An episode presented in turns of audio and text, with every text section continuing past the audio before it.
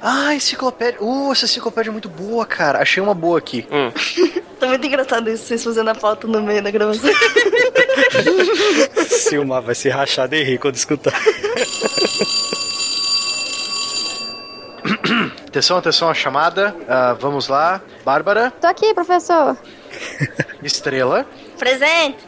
Jorge. Presente, depois de uma longa ausência. Vai reprovar por falta, hein? É, vai. Eu tô pendurado aqui. É, tô pendurado aqui. É, Marcelo, Presente, querido professor. Ronaldo. Presente sorridente. Isso aí, beleza. Tem, não, tem um último aluno aqui chamado Silmar. Cadê o Silmar? Então, Anjo um so- atestado. ô, professor, ele não, ele, não te, ele não te entregou atestado médico, não? Não, ma- mas pera aí, mais um?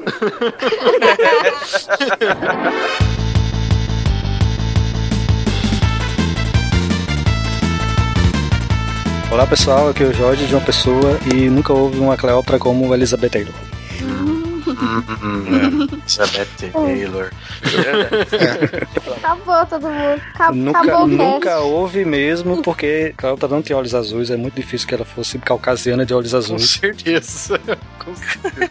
Bom, eu sou a Bárbara de Belo Horizonte, Minas Gerais, e eu acho que meu nariz era mais bonitinho do que o da Cleópatra. Qual delas, a histórica ou a fictícia? A, a histórica. A fictícia tem o nariz mais bonitinho do que o meu, provavelmente. Aqui é Matheus, eh, o professor Barbado de Curitiba, Paraná, e que venham as pirâmides mágicas. Não, a gente vai começar nisso, né, cara? Não tem Vai. jeito. A gente vai, né? Não tem jeito. Vai, vamos lá, Vai ser Marcelo. sobre isso o programa, então? É, vai ser sobre isso. Chama os, os seu colos aí. De Gaspar Santa Catarina, que é Marcelo Guaxinim. E finalmente um SciCast de ciência de verdade, ufologia.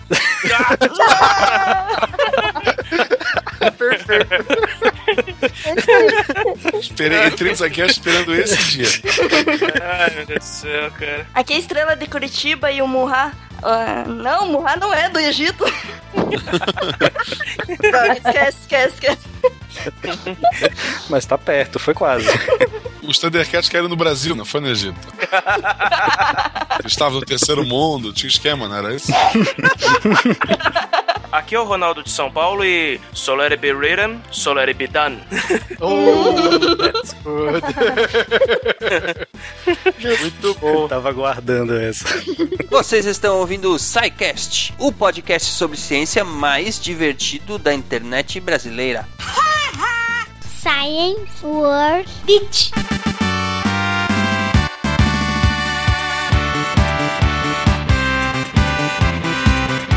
Muito bem, amigos do Pause, bem-vindos a mais um intervalo do. Que intervalo? Que, Ronaldo? O que, que eu tô falando, Ronaldo? Ei, o cara tá maluco, velho. Que mano intervalo? Não tem mais intervalo, pessoal. Agora é duas aulas seguidas. A gente vai ser torturado agora pelo Prof- professor. Professores ficaram malucos, malucos. Então é o seguinte, queridos ouvintes do SciCast, a partir de agora nós vamos ter, então, a parte dos recados, que normalmente é sempre bem rápida aqui no começo, logo depois das apresentações, e depois segue pra aula, a aula direto até o final, sem intervalo no meio, como era antes, para tentar deixar o conteúdo um pouco mais dinâmico, um pouco mais rápido, e para que vocês possam também apreciar é, o conteúdo sem aquela quebra que a gente vinha fazendo anteriormente, né? A ideia era simular uma aula mesmo, né? Com intervalo e tudo, mas é, vamos tentar esse novo formato para ver se eles funcionam direito, né, Ronaldo? Isso aí, com certeza. Porque, querendo ou não, quando a gente faz a inserção no meio da aula, querendo ou não, dá uma quebrada no ritmo. Então a gente tá testando outros formatos aqui para pelo menos manter o ritmo do cast constante, do, do início ao fim. É isso aí. Então vocês escrevam pra gente aí é, falando o que vocês acharam desse novo formato, sem a quebra, né? Sem a quebra do intervalo no meio da aula. Tinha muita gente que gostava, muitos pediram pra não ter. Então vamos testar esse novo formato. Lembrando que todos os e-mails de vocês que vocês enviam pra cá, eles não são mais lidos no ar no durante o programa em áudio, mas no entanto a gente responde a todos eles individualmente, dá uma resposta, dialoga com vocês Isso. lá pelo, pelo e-mail, né? Então podem continuar Isso aí. escrevendo que os e-mails de vocês sempre são lidos, sempre são respondidos. Enquanto tiver braço Isso. aqui, a gente tá respondendo, né, Ronaldo? Isso aí, com certeza. A gente vai manter o ritmo aqui e, na medida do possível, responder todo mundo. É isso aí. O que mais, Ronaldo? Como é que esse povo todo aí faz para entrar em contato com a gente? Qual é as, quais são as formas aí que nós temos? Então, vamos lá. O nosso Facebook é facebook.com barra podcast. Qual que é o nosso Twitter, Silmar? O Twitter é twitter.com barra podcast enrola a língua. O nosso Google Plus é plus.google.com barra br. Isso, para dar aquela quebrada. E o nosso e-mail é contato arroba Mas, no entanto, contudo, todavia... A melhor forma de enviar sua dúvida, crítica, elogio, pedido de oração, mágoas, ressentimentos é através do formulário de contato do nosso site. É só entrar lá e procurar no menu Contatos. Se vocês recebem o programa pelo feed, vocês não estão aproveitando as artes, os cliques originais que estão sendo produzidos lá para as capas de divulgação do SciCast, hein? O nosso querido amigo Pablo, ele tá fazendo essa, essa arte fotográfica que é usada nas capas, né? Das vitrines do SciCast que são publicadas lá no endereço www.scicast.com.br. Aproveite e entrem lá toda vez que vai um episódio novo pro ar, tem lá uma arte nova feita exclusivamente pro SciCast, que tá ficando bem bacana, né, Ronaldo? Ah, sim, com certeza, tá ficando muito bonito lá. É isso aí. Agradecimentos rapidinho a Pris Guerreiro, que nos mandou um vídeo essa semana em agradecimento ao, à produção do SciCast, né? Muito obrigado, Pris, sim, gostamos sim. muito do vídeo, teve gente aí que se debulhou em lágrimas. com certeza. Então sinta-se à vontade, a casa é sua, sempre que quiser entrar em contato, mandar e-mail, mandar vídeo, mandar áudio, o que quiser, a gente tá ouvindo, tá lendo. Manda desenho, manda desenho. Isso, desenho. manda desenho, é isso aí. Obrigado então, Pris que mais? Ronaldo, o que, que esse povo tem que fazer hum. para nos ajudar lá na iTunes Store? Então, vocês entrem lá no, no iTunes, e assinem nosso podcast por lá também, mas muito mais importante que isso, avaliem o nosso, o nosso singelo podcast, deem cinco estrelinhas pra gente, pra gente subir no ranking de colocação do iTunes. Isso. Atualmente a gente tá bem, é, a gente tá bem cotado lá, somos o podcast número um de ciência do Brasil. Ei! E o décimo quarto, e com, com esporádicas quedas e subidas, né? Normalmente, que o, o ranking lá do iTunes é meio maluco, não, não dá pra saber muito bem as regras, mas uma coisa que vai ajudar bastante uhum. a gente a ficar no, no, topo lá, porque o pessoal possa conhecer melhor o, o SciCast, é se vocês avaliarem, derem cinco estrelas lá na avaliação da iTunes, deixarem lá a sua opinião, né? Isso aí também ajuda, conta pontos lá pra gente subir no ranking. É isso aí, com certeza. Entrem lá e nos deem cinco estrelinhas. É isso aí. Nosso feed, gente. Quem não assina pela iTunes Store, quem assina lá, quem é usuário de iOS, né? E assina lá pela iTunes uhum. Store, já tá com o feed novo. Você que é usuário Android ou usa outros agregadores, atualize lá o seu feed que o feed do Feedburner vai ser descontinuado. Aproveite e atualize logo o seu feed para você sempre ficar com o, os programas do SciCast é, atualizados e ser, sendo baixados aí automaticamente no seu dispositivo. O novo endereço é feed.scicast.com.br feed.scicast.com.br Aproveitem e atualizem aí que vai ficar bem bacana. É isso aí. Não esqueçam de atualizar o feed, porque depois vocês vão reclamar quando não receberem mais nada. Ou vão se dar conta quando a gente tiver uns 10 pra ouvir, né? É isso aí. Muito bem. Jonas Godoy, nosso querido ouvinte, criou um grupo lá no Facebook. Vai ter o endereço aí no post.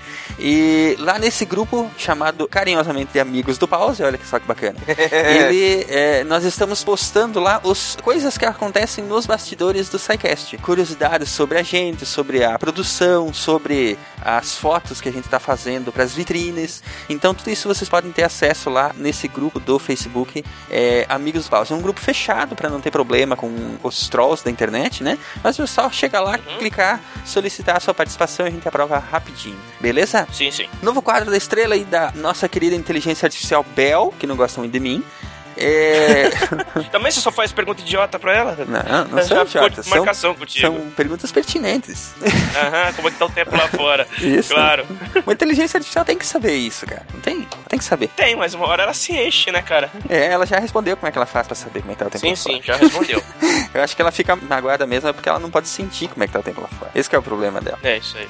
Mas bem, pode o nosso, também. esse quadro novo aí que as meninas estão produzindo, elas, ele não tem um nome ainda. Nós queremos que vocês nos ajudem a escolher um nome para esse quadro, Sim. onde a Estrela e a Bel, elas respondem as perguntas de vocês, tá? Então vocês podem mandar as perguntas que vocês querem que elas respondam e vocês podem também sugerir um nome para esse quadro. Se vocês quiserem saber como é que é o quadro das meninas, a estreia dele foi no episódio sobre drogas lá, o número 36. Podem chegar lá e dar Isso uma aí. ouvidinha e aí depois vocês mandem pra gente, mandem pra elas aí as perguntas que vocês querem ver respondidas e também, é, se quiserem sugerir um nome para esse novo quadro, né? É isso aí. Como a gente está meio fraco de ideias e a Bel ainda não, não, não decidiu que nome que ela gosta. Já tem que produzir tudo isso aqui e ainda os caras, pô, ajudem aí, né? Pelo menos isso. Uhum. sim, sim. Tranquilo então, gente. Vamos começar aí a nossa aula, que hoje está muito bacana. E nos vemos na semana que vem com um novo programa, um novo quadro de recados e outras coisas mais. Um abraço, gente. Até semana que vem. Falou, gente. Até semana que vem. Abraço!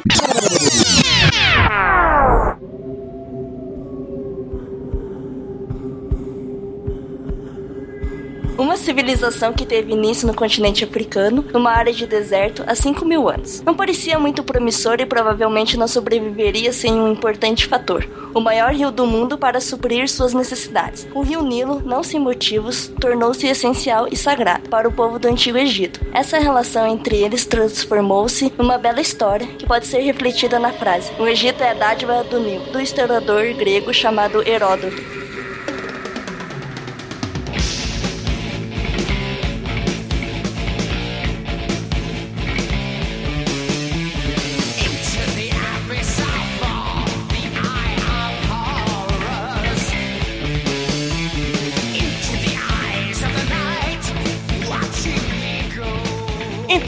Voltando ali, como a gente já falou na Mesopotâmia, é como se tu pegar a história de 90% das cidades no mundo, assim, que não sejam recentes, né? Sempre vai ter um rio envolvido. Porque o povo precisa de água, essa água pra irrigar, pra dar pros animais, pra pescar. Se tu pegar a história de cidades antigas da tua região aí, de qualquer lugar que esteja no Brasil, eu tenho certeza que vai ter um rio, um grande rio envolvido na história. Então, quanto maior o rio, principalmente nessas épocas, foi o caso da Mesopotâmia, que tinha lá Tigre e Eufrates, e do Egito, que tem a questão do Nilo, esses rios acabam atraindo a população que vai criando aquelas proto-cidades e vão crescendo até ser o que são hoje. E, por exemplo, eu tô aqui no Vale do Itajaí, tô próximo de Blumenau, essa região só existe por conta do rio. É porque, tipo assim, como os rios eles têm o período de cheia e regulares, a água sobe, depois ela desce, aquela terra fica fertilizada e mais fácil para conduzir as plantações e tal. Essas primeiras civilizações dependiam muito da cheia do rio até o período em que eles aprenderam a cultivar de acordo que eles pudessem irrigar a terra de forma mais eficiente, para que eles pudessem ter comida o ano todo. Como a gente citou lá no, no podcast passado de história, os rios da Mesopotâmia eles eram aleatórios. Eles davam cheia num ano, seca no outro. Eles não, não tinham um padrão. O Nilo ele ajudou muito no desenvolvimento dessa região, porque, tirando, óbvio, exceções, e a natureza, ela, às vezes, ela muda alguma coisa, ele era bem cronometrado. Os meses de cheia, os meses que eles podiam plantar, ele funcionava muito mais para aquela região pudesse se programar, até para tempo que ela sabe que, não, nessa época eu não vou poder plantar nada, vou poder me dedicar a outras atividades, a construções e tal, a gente vai ver depois. Eles puderam é, se organizar melhor em função do rio. Como foi dito ali pela estrela, aquela frase do Heródoto, né? A, essa região é uma dádiva do Nilo. Ela não existiria, principalmente por ser no meio do deserto, se não fosse o Nilo ali. Isso, com certeza. Ou a civilização egípcia, ela, ela cresceu, floresceu em função do Nilo. E o Nilo é o maior rio do mundo ou não? Em extensão. Isso. E ainda assim tem, tem gente discutindo isso ainda. Tem gente que achou que o, que o Amazonas ah, nasce numa caverna no alto lá dos Andes, então o percurso da caverna aumentaria e tal. O que a gente sabe hoje é que em número, em vazão de água, o Amazonas é maior. Em quantidade muito maior até. Quantidade de água, né? Então, tendo um rio, digamos assim, até bem regulado para você plantar, florescer como uma, uma sociedade ali, foi até bem simples. Como que começou essa brincadeira do Egito Antigo ali? Então, a gente divide em a parte pré-dinástica, né? Antes do, do Império Egípcio, ou seja, anterior a 3000 ali, 3100 antes de Cristo. Como é que é o certo, né? Antes de Cristo é As duas medições ainda são usadas. A que tá ganhando mais evidência, óbvio, por ser mais nova, é o antes da Era Comum. Mas é, t- tanto faz, entendeu? Isso dá pra usar as duas. Antes de Cristo, antes da Era Comum. A medição é a mesma. Então, antes de 3100, seja o que você quiser aí antes de alguém, antes de alguém importante. Quebrou já o ritmo. Ali entre o período neolítico, né, antigo, até o início dessa monarquia que foi formada pelo rei Menes ou Narmer, né? Uhum. Então, assim, o Nilo ele marcou o fim do, como a gente viu lá no, nos povos, quando a gente falou pela história, o homem ele era nômade, começou a desenvolver agricultura, começou a procurar lugares que ele poderia plantar. Alguns povos acabaram caindo no, na, na direção ali do Nilo, né, por ser o rio, por ser a região que, por das cheias, tinha essa possibilidade de estar plantando, pela água, para pesca, etc e tal. Então, eles deixaram de ser nômades, começaram a, a se firmar ao longo do, do, rio Nilo. Ali eles começaram a desenvolver a cultura deles. Como a gente falou, o Nilo nem sempre tu podia estar plantando, ele tinha épocas, né, das cheias. Então, eles dedicavam o tempo extra que eles tinham a desenvolver medicina. O pessoal acredita que, é, que o início da medicina ali, de, de estudos né, do, do, ser humano, datam dessa época, a criar uma cultura própria, a realmente a formar pequenas comunidades. Ainda não o império, era comunidades que até interagiam entre si, faziam algumas trocas, mas era uma comunidade fechada, cada uma cuidando ali da, da sua região. Cada aldeia no seu quadradinho. É. Isso. cada uma na sua pirâmide. Não, nesse tempo ainda não. ainda não, ainda não. É bom não confundir, acho que é uma coisa que é, que é importante. Meus alunos confundiam, eu sei que os ouvintes do SciCast não vão fazer isso, mas meus alunos confundiam o Alto Egito e o Baixo Egito. Porque como eles olhavam pro mapa e viam o norte fica em cima, então ele é o alto. Não, é o contrário. É. É, o Alto Egito fica no sul. Claro. O Baixo Egito fica no norte. Óbvio, o rio ele, ele vai correndo em direção ali ao, ao, Mediterrâneo, né? Então a região mais alta, que é o Alto Egito, ela fica ao sul. E a região mais baixa, né, que é plano mesmo, assim, ao nível do mar. Que é onde vai desaguar, né, o rio. Isso. Uhum, isso, na região do Delta. entender que a água, tirando o Cavaleiro do Zodíaco, ela nunca corre pra cima. o, tem um caverna, no episódio do Caverna do Dragão, o rio tem o rio corre ao contrário também. Tirando esses dois exemplos clássicos da ciência, a água sempre vai correr pro lugar mais baixo. Então tu olhou o mapa ali, ela vai correr em direção ao mar. A parte mais alta, então, é, fica ao sul e a parte mais baixa fica ao norte. Então, assim, ó, além disso, o alto, a parte do, do Alto Egito, ela era muito mais difícil o acesso a ela. O Baixo Egito, tu botava o barquinho ali no, no Nilo, tu ia avançando e tu ia tomando aquela área, ou tu ia guerreando. A divisão, mais ou menos, a fronteira, né, do Alto pro Baixo Egito, são quedas d'água. Não tem como subir de barco ali. É, fora essas quedas d'água, em volta do território do, do Alto Egito, é deserto, é um território que tu vai passar muitos quilômetros sem ter comida, sem ter água, se tu tentar atacar por outra, por outra região. Então, o Alto Egito ele é muito mais defensável, ele é muito mais difícil de, de, dessa destruição que o Baixo, Baixo Egito. Então ele foi é, mais atacado, ele foi até o próprio rio, ele acabou destruindo é, sítios arqueológicos, né? A, agindo mais sobre aquela região. Então tem menos informações sobre aquela área ali. É, então, nesse caso, esses dois eram, eram dois reinos independentes, eles viviam, no caso, em pé de guerra, né? Nesse período. Quem foi que unificou os dois como um grande reino só? É engraçado, assim, como eles sabem, como os historiadores chegaram à conclusão de que foi unificado. É porque por muito tempo tu tinha o Alto Egito, os reis usavam tipo um, um gorrinho, sabe, pontudo. Uhum. E o pessoal do. O reis do, do, da parte do Baixo Egito, eles usavam tipo. Era um chapéu maior, com uma cobrinha, com uma, uma, uma linguinha saindo de cima, né? Então chegou, chegou um, eles estudando esses, esses faraós, esses reis, eles chegaram num ponto em que tinha uma pedra, uma, uma inscrição, que mostrava um rei é, decapitando um monte de gente, né? Ou seja, um sinal que houve uma guerra. E atrás dessa pedra tinha esse mesmo rei usando as duas coroas numa só. Tinha tanto o gorrinho quanto aquela linguinha, ah, ou seja, ele, ele unificou os reinos e unificou a coroa para dizer agora é um rei só sobre é, o Egito.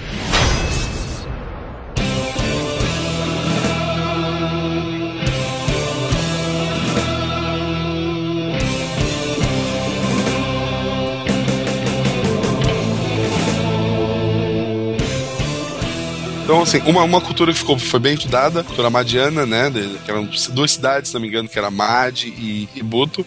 Ela se desenvolveu ali em 3800 a 3200 antes de Cristo. Antes, eles, o, aqueles povos, eles eram é, nomos, eles eram pequenas aldeias que, que se viravam. Então, começou a criar uma complexidade social, começou a se criar relações entre essas pequenas tribos, né? Pequenas conglomerados humanos ali. Porque entendam o seguinte, tu não consegue viver sozinho. Naquela época, principalmente, para plantar, tu precisava de muito muita gente para estar tá plantando. Precisava, quanto maior era a tua necessidade ali de sobrevivência, de criar as coisas, de plantar, de cuidar de animais, etc e tal, mais pessoas tu precisavam. Então, aos poucos, as pessoas se uniram, criaram essa, essas pequenas cidades. Chegou um ponto que eles viram que se eles não interagissem com outras clãs, com outras regiões ali perto, eles iam acabar passando fome passando necessidades em geral. Então, eles começaram a se relacionar entre eles. Tu começou a encontrar evidências na, naquela região ali de que eles sofreram influências, principalmente da, da, região da Palestina, né? Como foi dito, tanto de invasões, mas principalmente de, de comércio mesmo, de, de, trocas, de produtos diferentes que tu tinha entre um e outro. Primeira cidade, antes da, da, das cidades egípcias que a gente conhece, foi encontrado lá 76 túmulos, um outro cemitério com mais 450 túmulos uh, humanos, uh, eh, 14 animais, ou seja, eles enterravam não só os seres humanos, mas eles respeitavam também uh, animais para estar sendo enterrado, para ter uma, uma religião, né? Eles viviam cabanas ovais, estruturas em forma de, principalmente de, ferradura, né? De, de, de, ter uma área de entrada e uma área de proteção, de vento, etc e tal. Casas subterrâneas, estruturas retangulares, possivelmente é, currais, que eles tinham porcos naquela região, né? Lareiras, porque a gente pensa em Egito, um lugar, pô, é quente pra caramba porque é um deserto. De dia, de noite é frio pra caramba. Uhum. É porque a areia segura nada do calor, né? Isso. E o rio, apesar de ele, ser, de ele controlar um pouco a temperatura, é ridículo comparado à areia ali. Então, é, mesmo morando muito perto do rio, tu quase não tinha essa diferença. É, então a noite era muito frio, então tu tinha é, lareiras e é, silos, né, lugares para guardar os cereais que, que eles plantavam. É, sem contar que deveria ser uma, uma habitação reforçada, né? Porque nesse clima de extremos favorece muito os ventos em alta velocidade. Tinha proteções ali, apesar de que é, houveram invasões, tem registros disso, né? A gente sabe que não adiantou muito, mas deve ter funcionado para algumas invasões. É, porque a paliçada, a paliçada é uma verdadeira palhaçada. Palhaçada. eles já tinham uma certa agricultura um pouco mais evoluída ou eles viviam mais da, da pesca e, da, e dos animais domesticados? Não tinham tanto a parte de irrigação, né? Eles mais cavavam uma vala, talvez para puxar água e tal, mas não era bem desenvolvido isso ainda. Mas eles já tinham uma plantação, eles já tinham o, o início do, da, da agricultura. Não é agricultura irrigada que a gente vai ver mais pra frente, né? Não. Mais primordial. É, eles tinham já cerâmica temperada, eles decoravam principalmente com inscrições ou pinturas geométricas, assim. Não tinha ainda a, a escrita, né, deles deles, do geógrafo, era mais formas geométricas, era mais estético do que realmente é, algum sentido, até onde a gente sabe, né? A economia deles, então, era baseada domesticação de animais. Eles domesticavam ovinos, bovinos, caprinos, suínos, burros e cães. Caça, eles caçavam hipopótamo, que deve ser uma coisa legal pra caramba.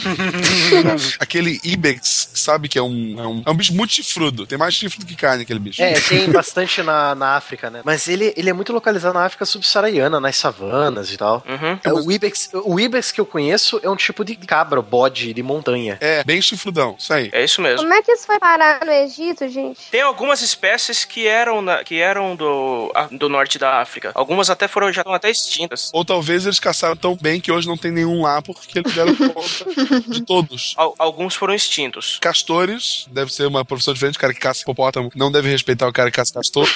É, e tartaruga, que eu acho que é o nível mais básico. O cara começa a caçar tartaruga até chegar no hipopótamo. Porque hipopótamo, você sabe que é um bicho. Ele parece fofinho, quer dizer, ele é fofinho lá na natureza, mas ele mata. Aquele bicho é foda. Na época deles era o bicho que mais matava no Nilo. Matava mais que o crocodilo. Sim, com certeza. Eu vi um hipopótamo no zoológico e eu achei um bicho muito tenso. Ele não é fofinho, não. Só é fofinho em foto, cara. Tem que matar muito castor e tartaruga pra ganhar XP pra enfrentar um hipopótamo, né? é o chefe fase. Não, mas você sobe pra o Ibex primeiro, depois você vai pro hipopótamo. Isso, é. Se tu não morrer perfurado pra aquele chifre, tu tem o hipopótamo no level final. É, eles pescavam também, né? Não, não só peixe, mas eles também tiravam mariscos. E agricultura. Trigo, cevada, linho, lentilha é, e ervilha. Trigo e cevada, vocês sabem o que significa. Cevada pra fazer aquela cerveja. Exatamente. Isso, só tinha que inventar a geladeira pra poder dar aquela. É. Porque no deserto, cerveja quente é uma porcaria. A produção de cerveja do, do, do, Egito era muito boa, cara, por assim dizer. Eles, eles foram um dos primeiros povos que variavam os tipos de cerveja. Os trabalhadores egípcios eram pagos com cerveja. Imagine o quão foda é isso. Como pode ser melhor do que isso? Hein? Então, além disso tudo que eles produziam, eles faziam muito comércio, que eles não produziam ali, eles trocavam com outras regiões. Era na base do bom e velho escambo, né? Ah, eu tenho três galinhas e eu troco por um porco. Sim. Mais ou menos assim.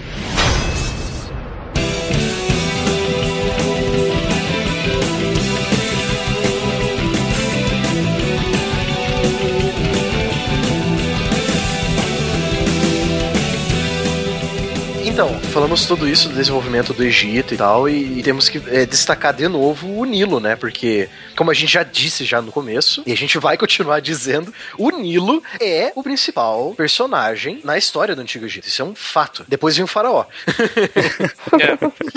a agricultura egípcia, ela ganhava chuvas de junho a setembro, que era o período das cheias do Nilo. Então essas chuvas enchiam o Nilo, e com essa enchente do Nilo, ele depositava material muito fértil na margem do rio que estava submersa. Então quando ele voltava a baixar, ficava todo aquele material orgânico, aquele humus, muito rico, muito nutritivo, e ele era tão nutritivo que há registros em hieroglifos e, e paredes do, e documentos do Egito, os egípcios só jogavam as sementes nesse humus e faziam com que seus animais passassem por cima pisando nas sementes para as sementes se enterrarem nesse humus e, e começava a crescer tudo. Tipo, é, é, é abismal isso, sabe? O quão rico e fértil era na época.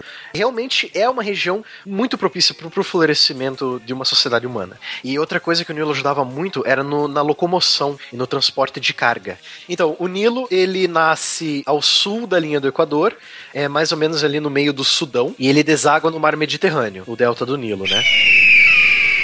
O rio Nilo, ele influenciou muito na vida do povo egípcio, não só através de tudo que ele dava, né, pro povo egípcio, mas também ele desafiava a inteligência dos egípcios para medir, calcular e planejar os períodos das cheias, e também para evitar catástrofes, né? Pra, é, tipo, ah, onde vamos construir as nossas casas para que na próxima cheia as, a água do rio Nilo não invada o nosso local de moradia, né? Eles tinham que começar já a planejar tudo isso. É, é tudo naquela, na pura observação. Você observava, ah, tá, é, você observa três cheias seguidas seguidas. Ah, tá. O máximo que a Chia já chegou foi aqui. Então eu vou construir minha casa um pouquinho mais para cá, entendeu? Então você já fazia essas medições, você desafiava a comunidade humana daquela região a, a, pensar à frente, entendeu? Essa tecnologia de pensar à frente é uma das coisas que a gente podia aproveitar dos egípcios hoje, né? É, né? o pessoal podia aprender um pouco esses povos. Né? Isso é bem interessante. Os egípcios eles desenvolveram muito uma noção geométrica, principalmente na construção de diques e, óbvio, aonde é, medir né, a distância, triangular a distância da onde a, talvez a próxima enchente chegaria para poder construir, tipo, saber onde construir as coisas, entendeu? Então eles, eles viram um senso matemático muito acurado. O rio Nilo em si, ele é formado por três rios no começo. Três rios convergem para formar o rio Nilo. É o Nilo Branco, o Nilo Azul e o rio Atbara. Se eu não me engano, o rio, o, o Nilo Branco e o Nilo Azul estão no Sudão e o Atbara está perto da fronteira com a Etiópia, se eu não me engano. Ele também possui cataratas e barragens naturais ao longo de seu curso, né? Obviamente, por ser tão grande, né? Ele foi e ainda é bastante explorado. Então, aí com o Menes, como sendo o primeiro coroado faraó de fato, né? Isso. É, o faraó, ou rei, né? No caso, vamos chamar ele de rei. O primeiro rei do Egito unificado foi o Menes, e ele fundou as primeiras dinastias egípcias de fato, é, uhum. do Egito unificado, e ele iniciou a divisão histórica básica do Egito. Então, a, o, a história egípcia ela é dividida em três grandes intervalos de tempo. Início, meio e fim. Início, meio e fim. então você, você divide ele em Antigo Reino, Médio Reino e Novo Reino, certo? Certo? O Antigo Império, como alguns livros didáticos da época que eu estudei na quinta e oitava série, eles traziam Império, né? Antigo Império, Médio Império e Novo Império. Então atualmente é reino. A gente tem mais sido usado reino. Mas tem diferença disso? Império, atualmente você subentende-se que para você ser um império, você tem que ter. É, um continente, mas três países aleatórios. Né? Isso. É a sua escolha. E, e a Austrália, e a Oceania. Não esquece de Vladivostok e Aral, cara. É. tá, então. Só rapidinho o império, atualmente, uma, uma, civilização ser considerada um império, ou até impérios atuais, né, de, do, do, século XIX, você tem que ter mais de uma etnia dentro desse império. Então, por exemplo, o Império Austro-Húngaro, ele era um império, porque ele tinha mais de uma, ele tinha, acho que 20 etnias diferentes dentro só do Império Austro-Húngaro. O Império Germânico, ele era um império porque ele tinha três, quatro etnias dentro do território, entendeu? Então essa é a diferença básica.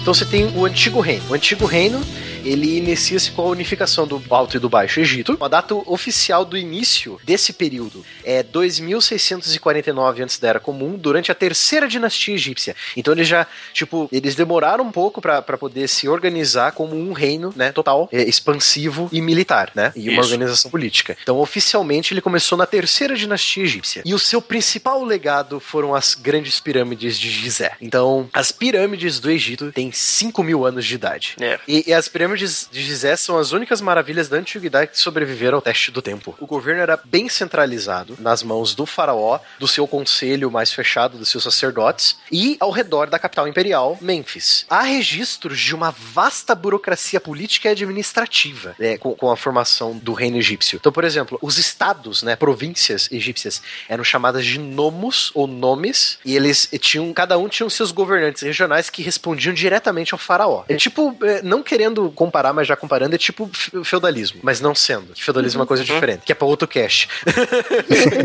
e o faraó também, ele começa a ser percebido o aumento do faraó como uma, uma figura religiosa. Então, a partir já é, desse período, você já vê que o faraó pega esses, esse status de governante de uma teocracia. Você, percebe, você começa a ver uma teocracia se erguendo no Egito. Tinha que ser uma teocracia, porque como que você ia convencer 20 mil negros a construir um sarcófago gigantesco, um túmulo gigantesco pra uma pessoa que às vezes eles nem iam chegar a conhecer, né? É. Você tinha que ter uma motivação muito, uma fé muito alta. A Dilma não é de Deus e construiu eh, estádios aqui no Brasil.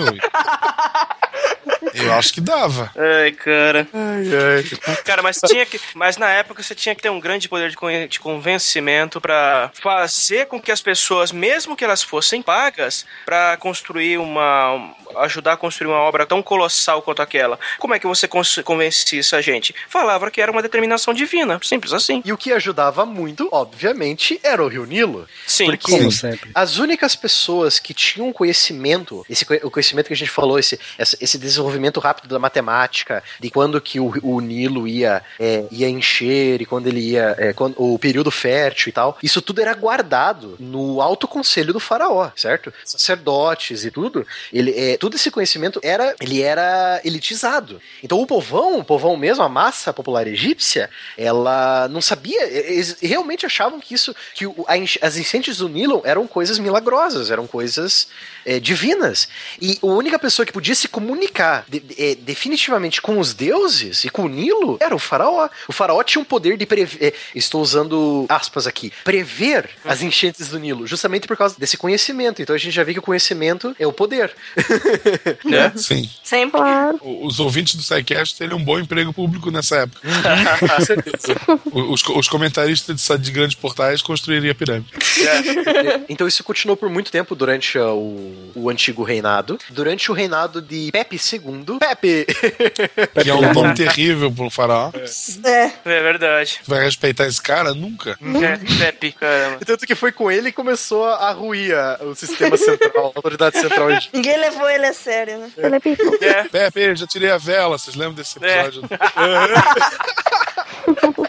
Então, aí ele, ele governou de 2246 a 2152 antes da Era Comum, e foi com ele que a autoridade central egípcia começou a ruir. Teve um período de fome nessa época, né? Teve. É, a gente, a gente brinca, tá brincando com o nome dele, mas é simplesmente isso. Se o cara é um deus que pode controlar o rio e de repente o rio não tá proporcionando uma, plantações tão boas, esse deus tá falhando. É como a gente disse sobre o Império Assírio no nosso cast sobre Mesopotâmia. Quando a gente falou que os assírios ele baseavam tudo eh, militarmente, por exemplo, você tem que continuar conquistando, tem que continuar vencendo batalhas, porque se você perder uma batalha, o mundo vai acabar. Aí você perde uma batalha e o mundo não acaba, tudo ruim, entendeu? Quer dizer, o mundo pra eles acaba, porque o reino acaba. Os assírios eram os Dothraki, né, dessa época. Não, os Dothraki iriam ser os Hunos mais pra frente. ah, verdade, tá mais pro Uno mesmo. Então, durante o governo do Pepe II e dos filhos dele, né, o, o filho dele, no caso, houve uma série de fomes, uma série de falta de comida no Egito. E o povo começou a, a ficar revoltado, né? Tipo, porra, como assim? Você é o nosso link com a nossa divindade, a nossa divindade tão, raiv tão raivosos com a gente porque a gente não tá tendo comida. E aí? Como é que faz, né? E também ajudou muito, por, começou as invasões de tribos oriundas do Levante, né? Do, da região do Levante, Palestina, Síria, etc. Né? Essas invasões sempre ocorreram. Então, como a gente já disse, o Baixo Egito, mesmo o Egito estando unificado, o Baixo Egito sempre foi o calcanhar de Aquiles do Egito. Porque sempre foi uma região muito fácil de ser invadida. É a porta de entrada, né, cara? Não tem, não tem defesa.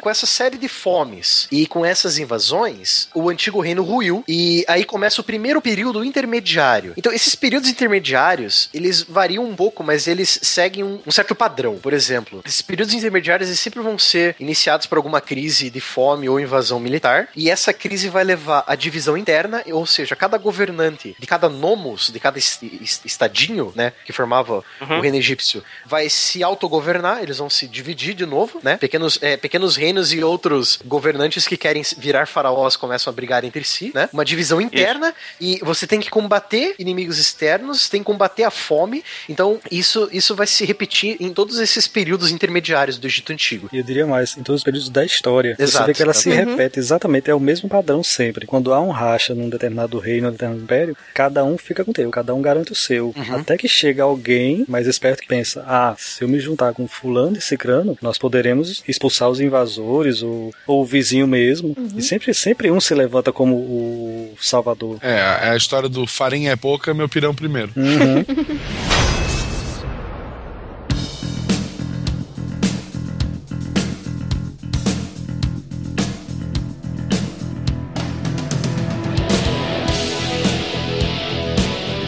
Esse é o primeiro período intermediário, certo? Então você tem uma série de fomes, os governantes egípcios querendo governar uh, só suas terras, não querendo responder ao faraó, né? Se ainda existisse algum faraó da linhagem do Pepe invasões de tribos e reinos inimigos oriundos da, da Núbia, do atual Sudão e da, do, da região do Levante, né? Sempre levam a essa separação. Aí você começa o Médio Reino. Então, o médio, então você teve esse período de. Eh, esse período intermediário durou 150, 200 anos, é sempre essa média, sabe? Aí você vem o Médio Reino. O Médio Reino, ele percebeu que no final desse. Eh, durante esse período intermediário, os governantes mais fortes começaram a surgir de uma cidade chamada Heracleópolis, ao sul de Mênfis, da antiga capital capital imperial. Em 2150 antes da Era Comum, houve uma série de guerras entre os governantes da, dos nomos, né? Como já dito anteriormente. Princip as principais lutas entre os principais concorrentes para a vaga de faraó. Era concurso público aí? Era. Era. era. é concurso público na faca. na faca e no arco e flecha. É, eles ocorreram no sul, no Alto Egito, onde, onde sempre veio a parte mais forte do Egito, é o Alto Egito, né? Então as principais lutas dos principais concorrentes concorrentes a, a Faraó sempre vieram do sul do Egito, principalmente entre os governantes das cidades de Tebas e das cidades de Edfu. Agora, olha só, em 2040, antes da Era Comum, um rei tebano chamado... Eu quero ver, eu quero ver você falar esse nome. Nebepetre Metuhotep. Metur... Não. Metuhotep. Mentuhotep. Mentuhotep. Fala três Segundo, vezes agora. melhor que Pepe. Então, Nebepetre Mentuhotep. Segundo... Pronto, fala sem cuspir agora. É. Peraí, deixa eu limpar a tela do meu, do meu computador aqui. Ele conquistou militarmente o trono do Egito, unificando novamente os governantes e os nomos, né? E assim iniciando o Médio Reino. É, mas isso aconteceu até porque os mensageiros chegavam para avisar que estava sendo invadido, até falar o nome do invasor ele já tinha matado todo mundo. Peraí, quem que tá me atacando? É o Mendu Rodep Daita! Já é. tinha levado a flechada. Já. Ou seja, desde o fim do reino do Pepe até o, a conquista do Mentuhotep foram quase 110 anos de guerra, né, cara? De período conturbado. É tipo o período que você tá vendo na guerra do, do Game of Thrones. Todo mundo brigando com todo mundo. é. é, precisa de um farol pra sentar no trono de ferro. Aí quem foi esse farol foi o Mentuhotep. No auge do Médio Reino, foi marcado pelo reinado do Amenhotep I, que foi de 1991 a 1962 antes da era Já foi o reinado mais feliz esse, né? Já. É.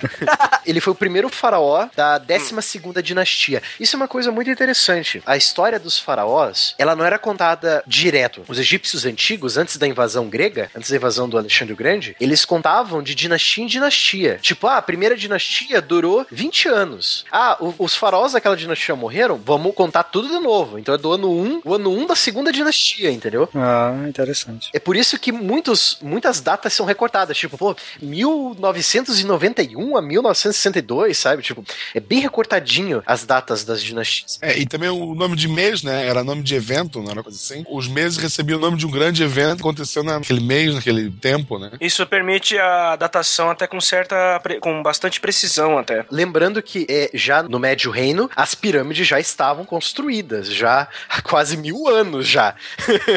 então, só para lembrar, as três grandes pirâmides de Gizé. Tem algumas até mais antigas que essas três. Tem, tem mais de 100 pirâmides, né? Sim. E ainda estão lá? O mercado imobiliário deu uma, uma esfriada, né? Porque Mas Queria comprar uma próprio governo árabe do Egito, a gente pode ver que até parecia uma, um período intermediário do Império Egípcio Antigo, porque aí você teve a Primavera Árabe, todo mundo revoltado, aí você teve um golpe militar, aí você teve eleições, você teve um golpe militar de novo, então... Até chegar alguém que vai unificar tudo. Eles estão lá esperando alguém unificar as coroas. Né? Só lembrando, então, no Médio Reino, as pirâmides já estavam construídas, as grandes pirâmides de Gizé ainda estavam lá, uhum. né, dos reis. Já tinham sido saqueadas? Ah, ah, eu já não sei. eu acho que já, cara. Ah, com certeza já. Eu acho que foi 500 anos depois ela já estava saqueada. Com certeza, é, com certeza. É, parece que é isso mesmo. Depois de 500 anos já tinham saqueado tudo. Porque a pirâmide, ela é uma ideia bem idiota, né? Olha só, todos os tesouros desse farol eu vou enterrar aqui, ó. Enxerga a distância essa porcaria. Eu faço um X gigante pra ver do horizonte. É, cara, e outra, é um, é um monumento tão grande, mas tão grande que, cara, como é que você vai defender aquilo? E principalmente, como eles, os egípcios tinham o conceito de recontar a história em cada dinastia, chegava um ponto em que eles não davam muita importância. Até Deus mudava de uma dinastia para outra. Ah, sim, com certeza.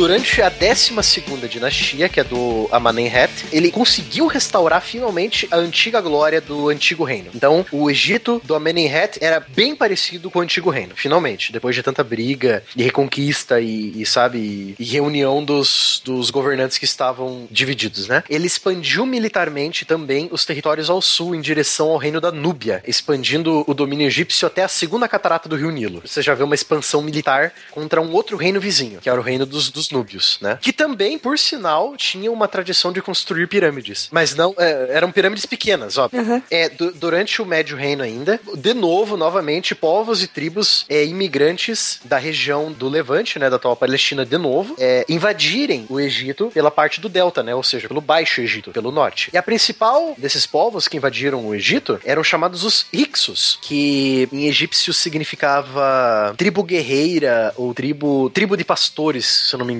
E esses Ixos possivelmente foram os hebreus. Hebreus invasores? Exatamente. Os hebreus eles não foram cativados como escravos pelos egípcios lá em Canaã. Eles invadiram o Egito e se instalaram ali por causa de uma grande fome que atingiu o Levante. Quer dizer, acredita-se que esses Ixos eram os hebreus, né? É, muitos, muitos historiadores estão acreditando nisso, sim. Porque o período bate, o período que eles invadiram o Egito, os Ixos invadiram o Egito, é o mesmo período que é registrado na Bíblia que os hebreus chegaram no Egito. Entendi. Nisso a Bíblia ajudou a gente nesse período histórico aí.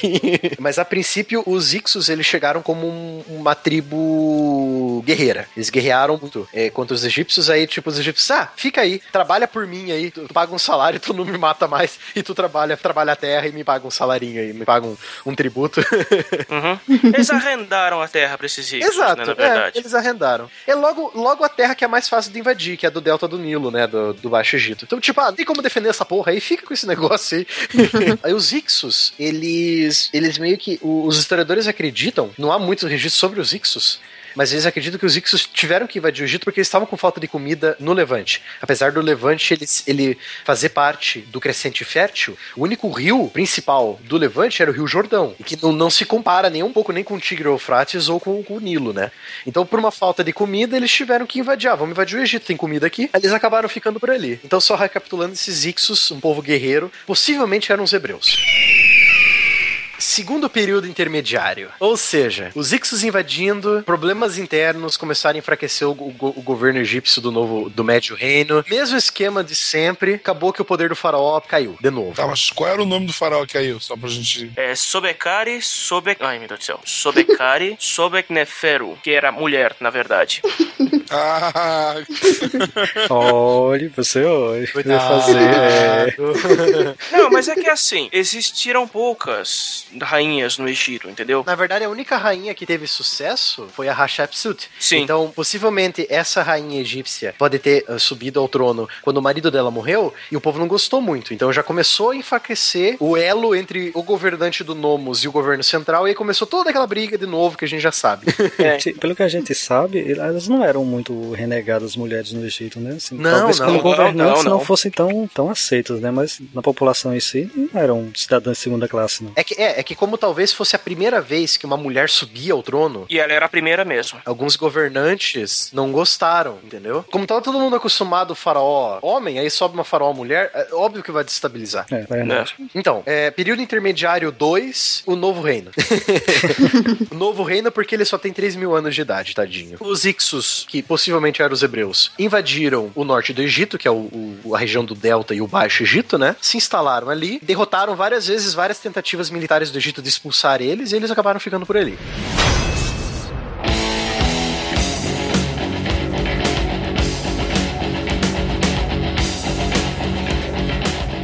Único governante egípcio com poder suficiente para expulsar os Ixos, poder militar e influência política, era um outro governante tebano da cidade, óbvio, da grande cidade de Tebas, ao sul do Egito, chamado Camoses. E foi um governo muito curto. Foi só cinco anos, de 1555 a 1550 antes da Era Comum. Então, possivelmente ele morreu em guerra contra os Ixos e o seu sucessor, o Amoses I, ou Amoses I, né, que governou de 1550 a 1425. 1550 a 1425 dá 125 anos. Hum, deve ser 1525. É, foi erro meu, desculpe. O cara era filho de Deus, ele dura mais, não? é, ué.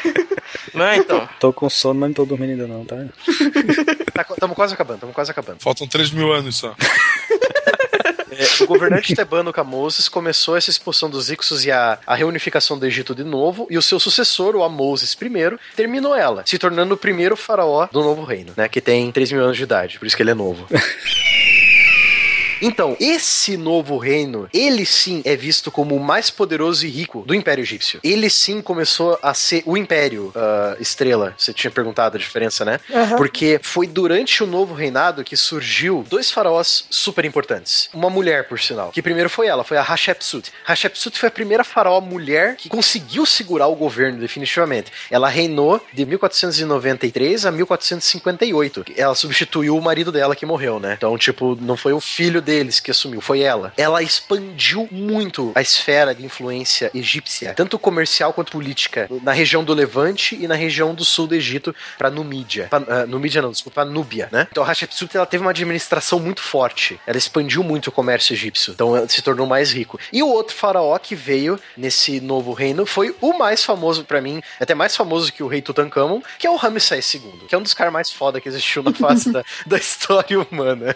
Cara, como líder militar, o Ramsés II era um incomparável, era um dos incomparáveis na época. Ah, com certeza. Apesar que ele exagerava muito nas histórias Exatamente. dele. Exatamente. A Batalha de Kadesh é o melhor exemplo. Nossa, com certeza, eu ia chegar lá. Então, o Ramsés II, ele é o mais famoso faraó do período. É, ele veio logo depois, acho que ele foi o segundo ou terceiro faraó, logo depois do Hatshepsut, se não me engano. Então, ele foi muito expansivo militarmente, os, os faraós homens. Não, teve uma porção na, né, entre. A Hatshepsut é da 18ª dinastia. Quem veio logo depois dela, que eu acho que é até importante a gente mencionar, pela importância religiosa, foi o Akhenaton. Ah, é verdade. O Amenhotep IV. Ah, é, nós temos, é, exatamente, nós temos o Akhenaton. Então, a gente tá pulando ele. É, então peraí, blá, blá, blá, blá, volta.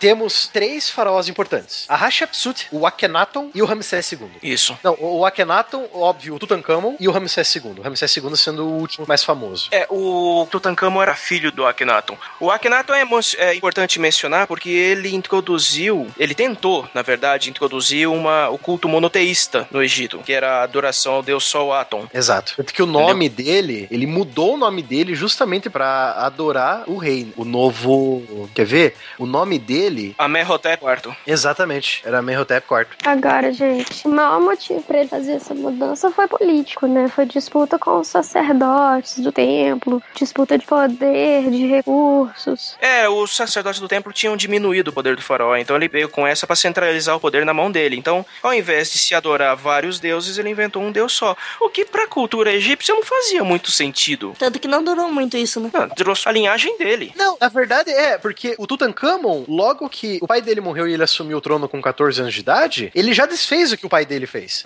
é, na verdade, ele foi aconselhado a desfazer o que o pai dele fez, né? Porque o Akhenaton morreu, a esposa dele assumiu, né? A Ismenkare, né? É, acredita-se que ele foi assassinado pelos sacerdotes, né? Sim. Na verdade, a história em torno do Akhenaton é muito confusa, cara. Dizem que ele e a família dele eram como... Principalmente por causa da forma com que o Akhenaton é, é representado, ele podia ter alguma espécie de doença congênita, alguma debilidade mental, entendeu? Que não era de se espantar, porque os egípcios costumavam casar entre a família, né? Casavam irmão com irmã, é, primos, etc. Então, congênito, é, é, acredito que seja. Tanto que talvez foi isso a causa ajudou o Tutankhamon a morrer tão jovem, que morreu com 17 anos. Se bem que eu acho que ele não morreu doente, não. Ele parece que ele. Não, o Tutankhamon, que o nome original dele era Tutankaton, só que mudou de nome por causa da briga religiosa, né? Parece que ele morreu numa queda da carruagem, alguma coisa assim. É, mas eles casavam com primo, irmão, essas coisas? Sim. Isso explica as cabeças de chacal, essas coisas que saíam, né? é por isso que nos casos com primo. É. é porque era uma linhagem sagrada. Você não pode misturar a linhagem sagrada com meros mortais, entendeu? Então você tem que continuar a linhagem sagrada. Porra, adianta ser Deus eu tenho que pegar minha irmã? Não. Aí o, o, o Tutankhamon, então, que é o, é o, terceiro faraó importante, né? Então a gente falou da Hatshepsut, do Akhenaton, agora do Tutankhamon. Então, a única coisa que ele fez foi desfazer a merda que o pai dele fez a respeito do deus Sol Atom, né? E hoje em dia os pesquisadores argumentam que ele morreu ou por causa da inflamação da perna quebrada dele, ou por causa de malária. Mas o fato do Tutankhamon ser o faraó, isso é legal citar aqui já o vídeo do John Green, né? Que é sobre Egito Antigo, né? Que é daquela série Crash Course World History History, né? Que já, já indicamos já em. É, é o nosso modelo de, de aula, né? Isso. O SciCast, o modelo de aula de história. Ele cita que o Tutankhamon, ele, ele é um personagem famoso porque ele foi o único faraó que teve a câmara mortuária intacta. É. Ou seja, ele ficou famoso que, em vez da a câmara mortuária dele ser saqueada por ladrões de 3 mil anos atrás, ela foi saqueada por britânicos do século XX. Exatamente. Isso até foi o que, digamos assim, desencadeou desencadeou a famosa maldição da múmia do Tutankhamon, né? Mas tem uma explicação científica para isso. Como a câmara estava selada, as, as gerações e gerações de bactérias e fungos e micro-organismos cresceram lá dentro. Quem entrou respirou tudo aquilo. É, e pra tirar joia, eles desenrolaram as múmias com a mão limpa, sem, sem luva, sem nada. Uhum. É, então. Porra. É, é assim, é só você imaginar o quão era horrível. Se você tem renite, sinusite, é, é o inferno para você entrar numa tumba egípcia lacrada por 3 mil anos. Só imagina assim, tipo, a quantidade de mofo que ia estar tá na tua cara já no primeiro arzinho que saísse da câmara mortuária, já ia te dar uma sinusite de 20 anos. Por aí. Esses caras eram pior que os caras do Prometheus, hein? Parabéns, ah. mais uma citação do filme. quanto tempo ela esperou pra fazer isso, hein? Conseguiu. O Silmar não tá aqui, então pode. Aguardando o único momento que poderia jogar.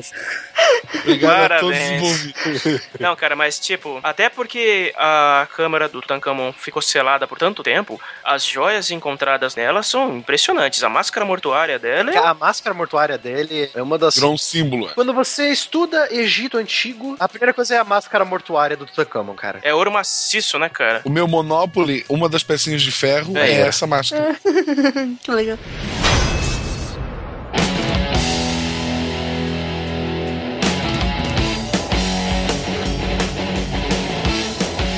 Continuando. Então, a gente falou da Hatshepsut, beleza. Falamos do Akhenaton e do Tutankhamon. Agora vamos falar, finalmente, do Ramsés II e das lorotas que ele contava, né? Verdade. Ele era muito contador de história. Foi o primeiro grande marqueteiro da história. Ele e o rei dos Hititas. Também. Nossa. Não, é, é, essa coisa, a Batalha de Kadesh é uma parte da história que não só da história militar, mas da história normal mesmo é muito engraçada. Tem que, tem que ser contado. Então, antes de começar a falar do Ramsés II, eu quero citar duas revistas que eu tenho aqui em casa. Ambas são da editora Abril. É a coleção Grandes Guerras número 3, Guerras da Antiguidade, onde tem é, um artigo de quatro páginas dedicado só pra Batalha de Kadesh. Muito bacana a informação que ele traz ali. É uma revista de é, terceira edição, janeiro de 2005. E a outra revista que eu quero citar, que também é da editora Abril, trouxe bastante informação é, sobre o Egito para fazer o cache, né? Foi uma edição especial da Aventuras na História. Então é Aventuras na História Especial, Egito, os mistérios da primeira potência mundial. Então é terceira edição, junho de 2007. Então essa edição especial da Aventuras na História, apesar da Aventuras na História ser um pouco sensacionalista, mas é, querendo ou não, é bem legal como divulgação da história, né, pro, pro povão. É, essa revista é totalmente dedicada ao Egito. E lá ela, eles falam sobre o Ramsés II, eles fazem até uma brincadeira que, tipo, a, entrevistando o Ramsés II na revista. é, é até bem bacana essa entrevista, é bem bacana. Tem entrevistando Space Ghost também? Tem... Aí eu já não sei. Aí tem que ir na Mundo Estranho, da Super Interessante. então, a Aventuras na História sempre faz essas brincadeiras, tipo, ah, uma entrevista com o Marquês de Sade, ou entrevista com, com aquele, o, o Casanova lá, o francês Casanova, sabe? Essas entrevistas com personagens históricos, é bem bacana. Chato que isso é difícil de achar essas revistas, né? Só em sebo, né? Putz, só em sebo mesmo, cara. É, uma boa missão para vocês ouvintes aí, vamos garimpar. E mandem aqui pra redação do SciCast. Eu tenho todas as revistas da coleção Grandes Guerras, cara. São 34 revistas, ela parou de ser editada já em 2010, mas vale muito a pena. Então, Ramsés II. Ramsés II foi um dos principais faraós do Novo Reino. Ele era expansivo muito militarmente. Ele era um comandante militar feroz. Ele queria conquistar por é, expedições bélicas para punir rebeldes em províncias recém-conquistadas ou conquistar novos territórios. Nessa expansão bélica, o Egito entrou de cara com outro império expansivo que estava vindo da Anatólia, da atual Turquia, para o sul. Ou seja, eles se encontraram ali no meio da Palestina, ou, ou melhor, no meio do Líbano, que gerou a Batalha de Kadesh. Que era o Império Hitita. Que era o Império Hitita, exatamente. Que também era um império muito militar e ele tinha a mesma tática dos, dos egípcios, que era usar bigas de guerra. Aquela carroça de duas rodas pequenininha que ia dois, três pilotos no máximo, né? Que um dava as ordens pros cavalos, os outros dois atacavam. E tinham lá os esporões afiados e tal. Era a mesma tática dos egípcios. É, ao que consta, a carroça dos hititas era melhor. Sim, sim, sim. Principalmente pela posição das rodas. É, tanto que foi esse pequeno detalhe que talvez deu ao empate na batalha. Então, isso é interessante da Batalha de Kadesh. Ela aconteceu em 1274 antes da Era Comum, bem ali no meio do Líbano, do atual Líbano. É, foi entre 37 mil egípcios com 3.500 bigas de guerra contra 20 mil hititas e 2.500 bigas, certo? É, caramba. Cara, pros status da época, Kadesh é considerada a primeira batalha monumental, porque tu até... imagina o Maracanã inteiro brigando, cara. É, cara. Pô, é, pros status da época, ela é considerada a primeira batalha massiva da história. Porque nunca antes tinham se organizado tanta gente de um lado e tanta gente do outro. Porque as brigas na Mesopotâmia eram tipo de 5 mil contra 5 mil, sabe? No máximo, no máximo 8 mil soldados, 10 mil soldados com os assírios. Mas nunca se viu antes 37 mil soldados contra 20 mil soldados. É muita gente. Então ela já entra pra história por causa disso, por ser uma batalha muito monumental, a primeira batalha monumental. E foi graças a ela que a gente teve o primeiro cessar-fogo e tratado de paz da história. Porque acabou no empate. Os hititas conseguiram flanquear os egípcios, flanquear o exército do, do Ramsés, e apesar deles, dos egípcios estarem fazendo grande dano, porque estavam em, em números superiores, os hititas tinham a superioridade das bigas, as bigas dos hititas realmente eram melhores que a dos egípcios, e eles tinham flanqueado o exército, então tem toda aquela manobra militar e tal, que auxilia numa vitória, né? É, só que a coisa é que deu empate, eles eh, fizeram um acordo de paz, mas quando cada um voltou pros seus impérios, cada um contou a lorota deles, entendeu? tipo, quando o Ramsés II chegou no Egito, ele falou que ele ganhou. Quando o, o líder Itita, que eu esqueci o nome dele agora, mas também era um nome estranho também. Muatales II. Muatales II chegou na, na Ratusa, se eu não me engano, era a capital Itita. Isso mesmo. Ele falou: não, a gente ganhou, entendeu? Então, tipo, tanto que a lorota do Ramsés foi tanta que ele mesmo contou que ele sozinho matou 10 mil Ititas. Pô, cara, eu sei que é mentira, mas eu prefiro a versão do Christian Jacques mesmo. Desculpa, tá? Não, pode, cita o Christian Jacques É, aí. vale citar a série de livros do Christian Jacques, que é sobre o faraó Ramsés. O Ramsés, filho da luz, né? Né? É, o Filho da Luz, que é um, é um romance, mas é uma história maneira. É, é tipo os romances do Bernard Cornwell. Exatamente, ele usa os fatos históricos. É, é o, é o famoso romance histórico. Personagens reais e junta com fictícios, né? Tanto que uma coisa interessante no, no livro, eu só fui descobrir bem depois, é que o Moisés, ele não é contemporâneo do Ramsés. Não é mesmo? 300 anos separam eles.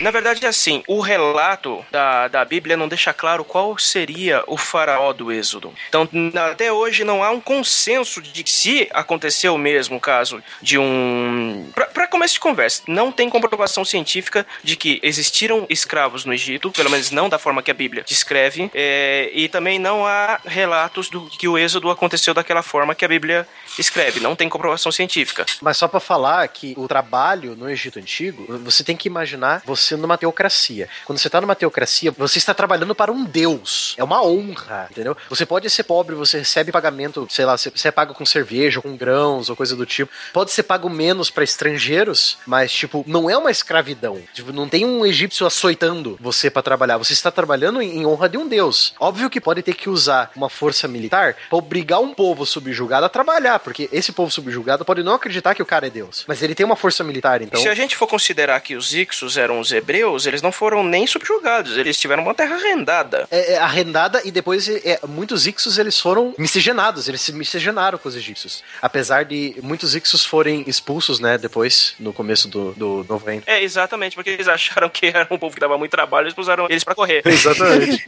Mas, voltando nesse caso aqui, se existiu algum líder hebreu chamado Moisés ou alguém do tipo, muito provavelmente o, o Ramsés não tenha sido o faraó contemporâneo contemporâneo a ele. Ele é o mais comumente ligado, ele é o mais popular ligado a Moisés, mas, mas pode ter sido outro. A gente tem que lembrar que esse Ramsés que a gente falou, Ramsés segundo. Segundo. Com certeza teve um primeiro.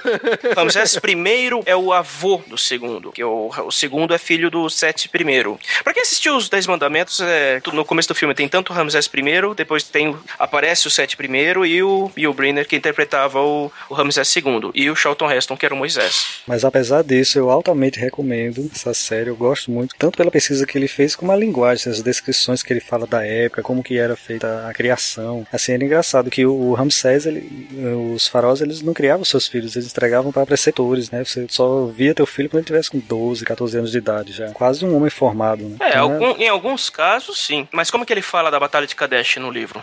Ele dá a entender que foi em pá também, mas não, ele não, não chega dizendo que o Ramsés é, saiu dizendo que tinha ganhado, as lorotas não. Ele romantizou aí. Ele não fala que ele subiu na liga dele e saiu flechando 10 mil etitas, não, né? Não, 10 mil não, mas uns 100 ele disse que fechou.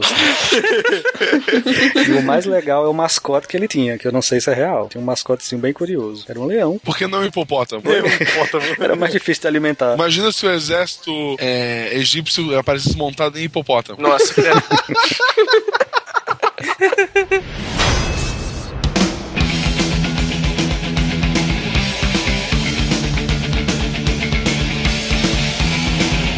Mas, voltando a falar um pouco sobre o Ramsés II, ele não só era um conquistador militar, apesar de ser mero loteiro, como ele também realizou muitas obras em, no Egito, em, quer dizer, a maioria em honra a ele próprio, né? Mas ainda assim. é, ele fez o grande templo de Abu Simbel, que ele teve que ser recolocado em outro lugar quando foi construída uma, uma barragem no Nilo que ia alagar onde o templo original estava, então ele foi reposto em outro lugar. Foi uma grande obra de engenharia na década de 80, se eu não me engano. No fim da década de 60. Foi construída uma, uma colina artificial acima do nível de onde a água da barragem ia atingir. O Ramesseson, que é um templo mais antigo, também foi obra dele. E também ele fundou uma nova capital do Egito, dessa vez no Baixo Egito, para ficar mais próxima das regiões recém-conquistadas do Levante, que é onde ele estava brigando com os hititas. E o nome da capital era Pi Ramsés. é, Percebe-se que ela era bastante humilde, né? Eu garanto que o Pi significava segundo. Pouco megalomaníaco que o cara era, né? Mas vem cá, gente, e a Cleópatra, hein? Qual foi o período? Ela tá pra frente ainda. Lá pra frente. Mas acho que como a gente não tem mais nenhum, digamos assim, grande faraó, ou temos? Não, da, acho que da, do Novo Reino não. Você já falou de Amenófis? Não, Amenófis IV era o pai do Tutankhamon. Que é Amenófis ou Ake, não sei das quantas aqui o... Akhenaton. É, que é o Akhenaton. É o mesmo? Cara, quantos nomes esse cara É o mesmo, é outro nome. É, é complicado. Você pensa que não, e cada um tem um monte de nomes. De manhã era Akhenaton, de noite era Menor. Então, é, assim a gente chega, depois de ter citado o Ramsés II, os próximos faraós eles enfrentariam muitos problemas. Porque essa expansão egípcia, ela acarreta em problemas internos, né? Então aí vem toda aquela história de novo do período intermediário, né? Que veio com o fim da 22 segunda dinastia egípcia. Os governantes regionais novamente queriam se tornar independentes, os, os governantes das nomes, né? Isso. Os nomos. É, e aí começou, e óbvio, tribos novamente começaram a invadir o Egito. A, a gente citou essas tribos já no podcast de Mesopotâmia, as tribos vindas do mar, que talvez ele citaria tribos que vieram do que seria a Grécia, né? Podiam ser os fenícios também, não podiam? Também, os fenícios. Apesar que os fenícios se desenvolveram no, no Levante já quase ao mesmo tempo. Ou talvez, agora eu não me lembro agora a origem dos fenícios, mas também pode ser os fenícios, os filisteus, os macadeus. É, porque eles tinham uma armada, né? Sim, não, os fenícios eles tinham uma, uma tecnologia naval incrível. Então, aí você vem essa crise com a 22 segunda dinastia, e aí vem um novo período intermediário, ou seja, luta interna, é, tribos invadindo, nego não sabe quem que vai sentar no trono faraó. Aí chega um rei núbio, chamado, é, não sei se é Sabaca ou Shabaca, e ele reunificou as terras egípcias, e ele se tornou faraó. Ou seja, é a primeira vez que você vê um faraó de fora do Egito, entendeu? Então, o novo reino, ele acabou lá por 1200, 1000, 1000 é, antes da Era Comum, né? Aí lá por de 712 a 687 a.C., o Egito foi governado por um rei núbio, é, que fundou a 25ª dinastia. Aí com o Sabaca inicia-se o período em que os reis e os faraós do Egito eram totalmente estrangeiros. Então, a partir do último reino, você não tem mais um faraó definitivo egípcio. Você tem invasores assírios, invasores persas, invasores núbios, invasores gregos e depois invasores romanos, né? Então, esse período de faraós estrangeiros foram intercalados por faraós nativos, só que não tinham tanto poder, entendeu? Até a dominação helênica. Eram mais fantoches, né? Eram mais fantoches. Até a dominação helênica, a dominação grega com Alexandre o Grande, né? Só que antes do Alexandre a gente teve o Darius, né? O Dário, né? O Império Persa dominou primeiro. Quer dizer, teve os núbios, depois teve, depois dos núbios vieram quem? É, vieram os assírios, depois vieram os persas. Depois possivelmente vieram os núbios de novo até a chegada do, do Alexandre. E Xerxes, fica onde aí? Isso, o Xerxes também foi faraó. Sim, exatamente. Seu pai dele foi, o Dário foi. Só que, tipo assim, os, os persas vieram naquela esteira, né? Que eles passaram por cima da Babilônia e depois esticaram até o Egito. ah, vamos continuar esse, esse rolo compressor aqui. é, então. Eles passaram pela Babilônia, teriam libertado os hebreus que estavam, digamos assim, a convite do, dos babilônicos. Do Nabucodonosor. é, foram pro Egito e estabeleceram a, a dinastia deles. Aí veio o Alexandre o Grande. O Alexandre o Grande todo mundo conhece lá, quem viu o filme do Alexandre, que é uma bosta.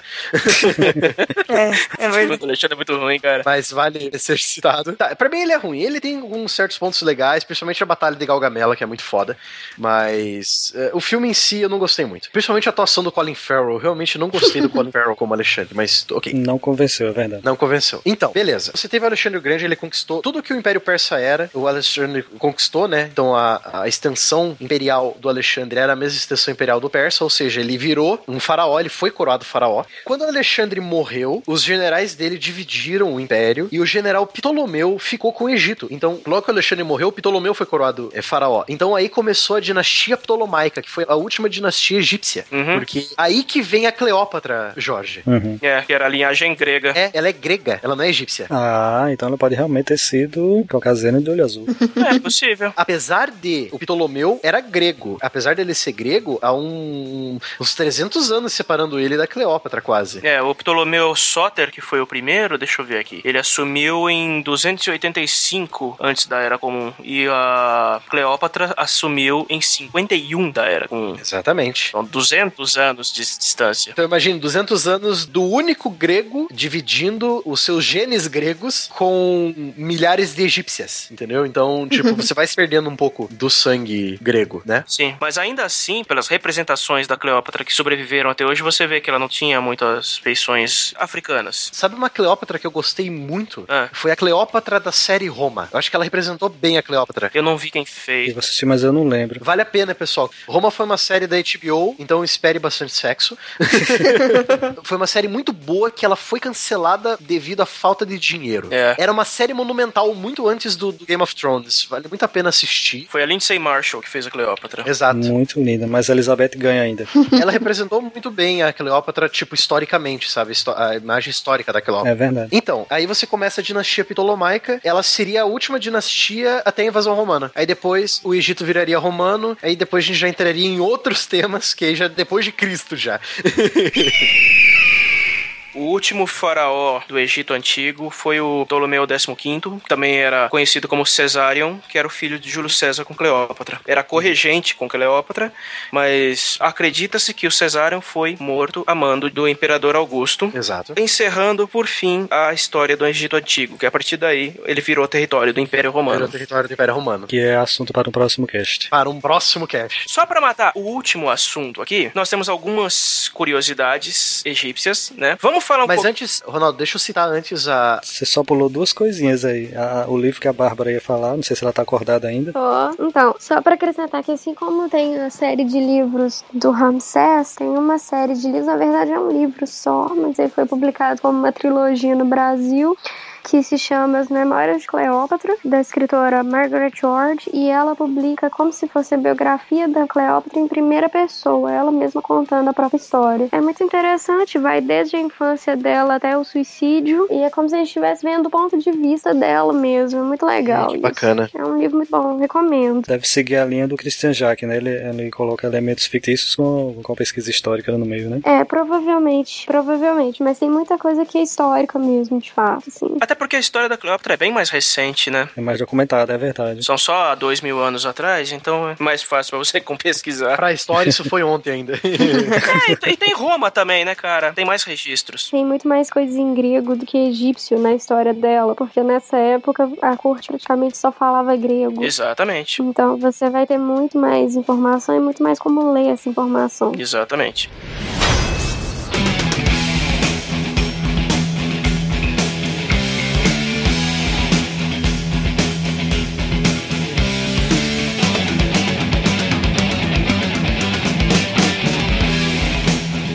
Então, é só pra finalizar a área, entre aspas, técnica do, do cast, né, do, sobre a história, só pra citar as minhas fontes, né, caso os ouvintes queiram procurar, né, eu usei um livro chamado Egito Antigo, da coleção Enciclopédia LPM, que é daqueles livros de bolso, né? Uhum. Esse livro da coleção LPM é escrito por Sophie Desplanquet. Eu realmente odeio nomes franceses. ele é um livro bem basicão, técnico, sobre o Egito Antigo, então se você quiser saber mais, pode procurar ele. E tem um outro livro também que eu quero indicar, da coleção História Ilustrada, não é o meu, não é o, o meu blog.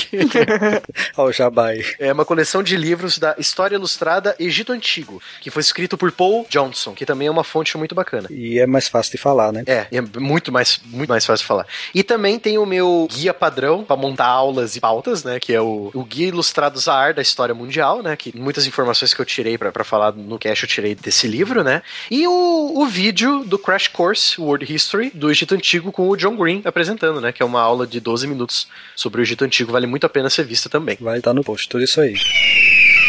Eu queria aproveitar que a gente tá falando de livro. A hora que eu sentei aqui pra gente gravar, eu olhei pra minha estante, eu tenho a coleção da Agatha Christie, e lembrei que ela foi casada, o segundo casamento dela foi com um arqueólogo, né? Conheceu ele na cidade de Ur, até, numa escavação. Em Ur? É. Maneiro, maneiro.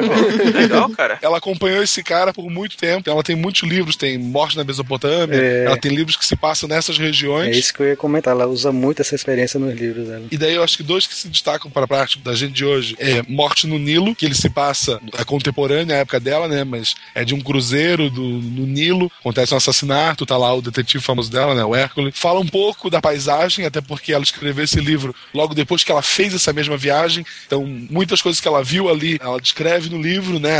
As paisagens, as construções, etc e tal.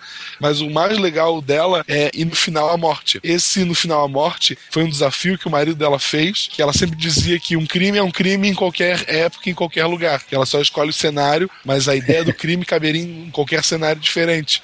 Então o marido dela desafiou ela a fazer um no Egito Antigo. Então ela se baseando em livros que, esse, que o marido dela passou e estudando cartas, da, da é, materiais da, da, época, né? É, o livro se passa então em 2000 a.C., mas é, ela tirou de algumas cartas 11 dinastia, então ela tem uma base histórica, toda a trama se passa na casa de um sacerdote, um assassinato ou uma tentativa, né? Toda a investigação, toda a trama se passa na casa de um sacerdote egípcio. Tanto o marido dela quanto alguns amigos é, egiptólogos, arqueologistas, ela pegou muita informação dessas pessoas para construir essa história. Então é legal porque mostra um pouco do dia a dia desse sacerdote, da relação com a família, com a esposa. Eu acho que esse E no Final a Morte da Agatha Christie é um livro excelente para quem gosta assim de mistério, de, de, de livro de, de, assassinato e tal. Você me deixou curioso, cara. Eu adoro Agatha Christie. Esse é o primeiro romance histórico que eu escuto que a Agatha Christie escreveu, cara. Eu fiquei muito curioso. eu também fiquei, viu? Eu também fiquei. Eu não conhecia, não algumas curiosidades, né? Então, a pedra de Roseta, que a gente já chegou a comentar, né? Então, é o seguinte, é que a pedra de Roseta, na verdade, ela é um fragmento de uma estela de granodiorito. É uma pedra em que tinha uma inscrição, né? É uma pedra negra, né? É, granito mesmo. Exato, que foi encontrado no Egito Antigo em 1799 por um soldado da expedição francesa. O interessante dela é que até então a gente nunca tinha conseguido decifrar o que, que os hieróglifos significavam, porque uhum. é, não tinha como traduzir. O interessante dessa pedra é que ela tem o mesmo texto em três escritas diferentes. Ela tem em grego antigo e em duas escritas diferentes do, do egípcio. Então, é, aquele cara famoso que eu não tô lembrando o nome dele de jeito nenhum, trabalhou na transcrição da pedra, né, na, na tradução, sem nunca ter visto a pedra. Peraí, ele é francês ou ele é inglês? Francês. Ah, então eu odeio.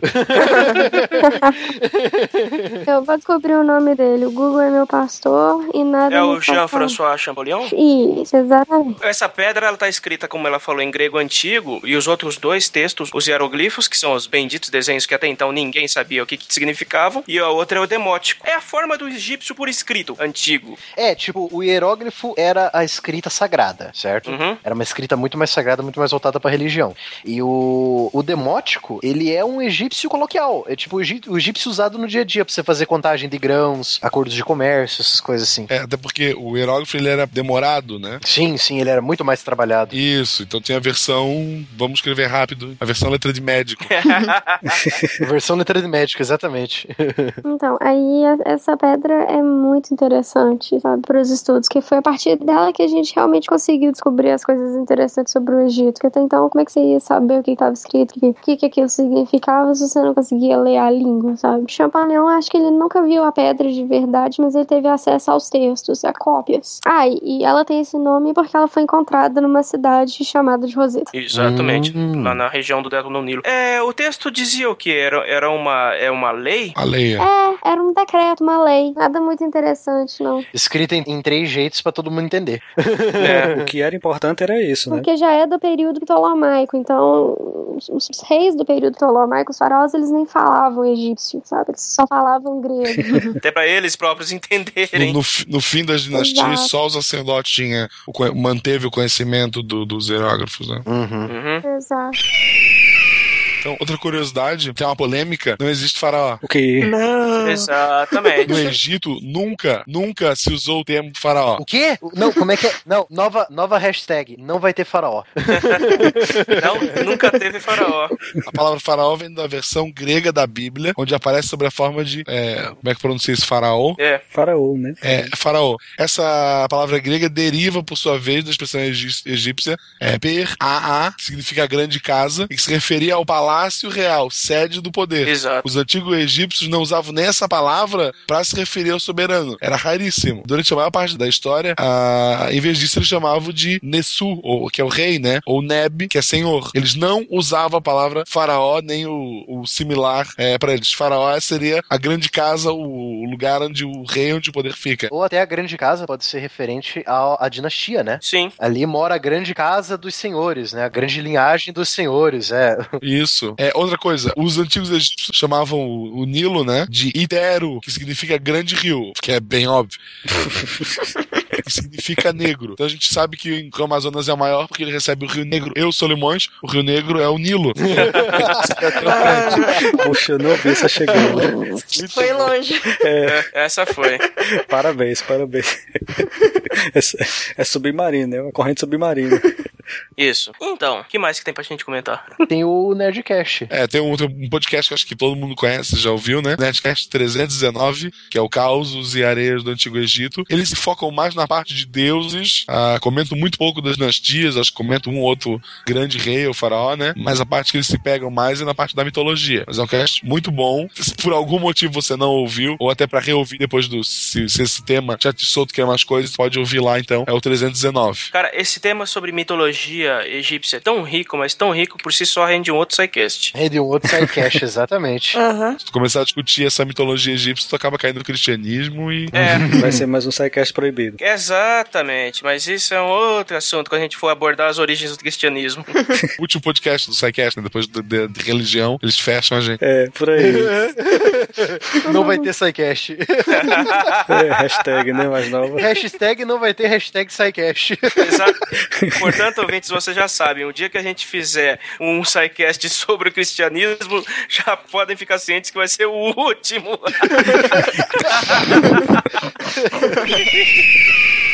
Então, aí tem os três jogos pra citar aqui. Não sei se vocês não, querem. Pode não falar, se pode já falar. Jogou. Vai lá. Vocês já jogaram? Alguém, alguém já jogou? Age of Empires eu joguei. É muito bom. Age of Empires. Ah, mas o, o Age of Empires, ele é um dos, dos games mais clássicos de RTS, que é aquele Real Time Strategy, que é criado pela Microsoft. Você pode nele escolher várias civilizações antigas, como obviamente os egípcios, mas também tem os gregos, os persas, os japoneses antigos do, do reino de Yamato, tem chineses. Você começa a expandir a sua cidade desde o status de vilazinha, basicamente de subsistência, do fim da Idade da Pedra e o início da agricultura, até o estado de grandes impérios. O jogo original ele tinha uma campanha especialmente para os egípcios e era muito legal, cara, você fazer o, as, as batalhas. Nossa, era muito bacana. Fora que tinha o famigerado sacerdote que todo mundo detestava.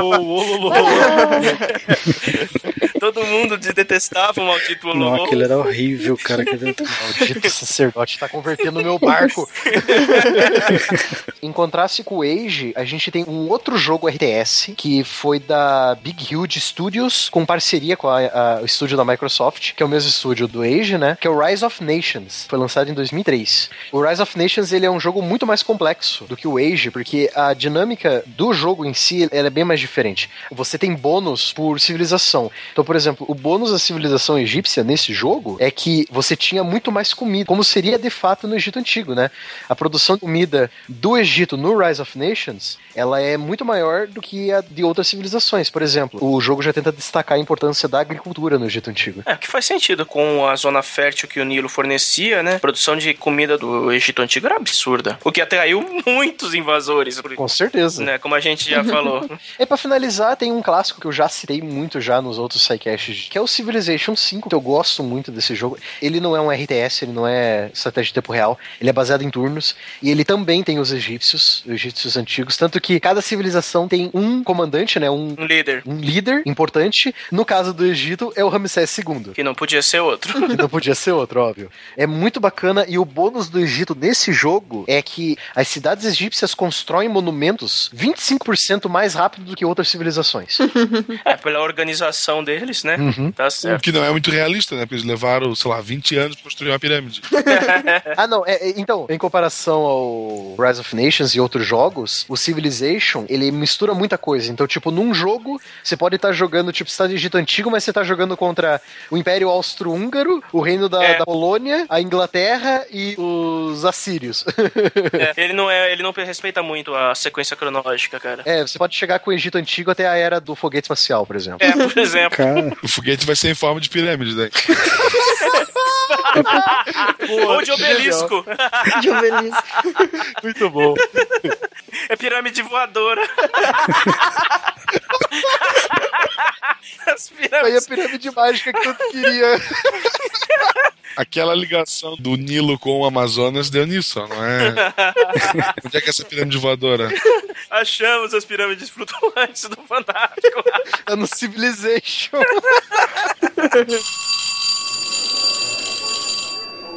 Que a estrela podia ler, a estrela tá quietinha no, no canto dela. a, a, nossa estrela tem que brilhar um pouco. Matheus, Matheus é, é, professor mesmo, ele escolhe aquele aluno que tá calado pra falar. É, né? É, né? Vai lá, toma que é tua, Estrela. Uma civil... deixa, eu botar no, deixa eu botar no mudo aqui. É, né? Uma civil... Uma civil... Cara...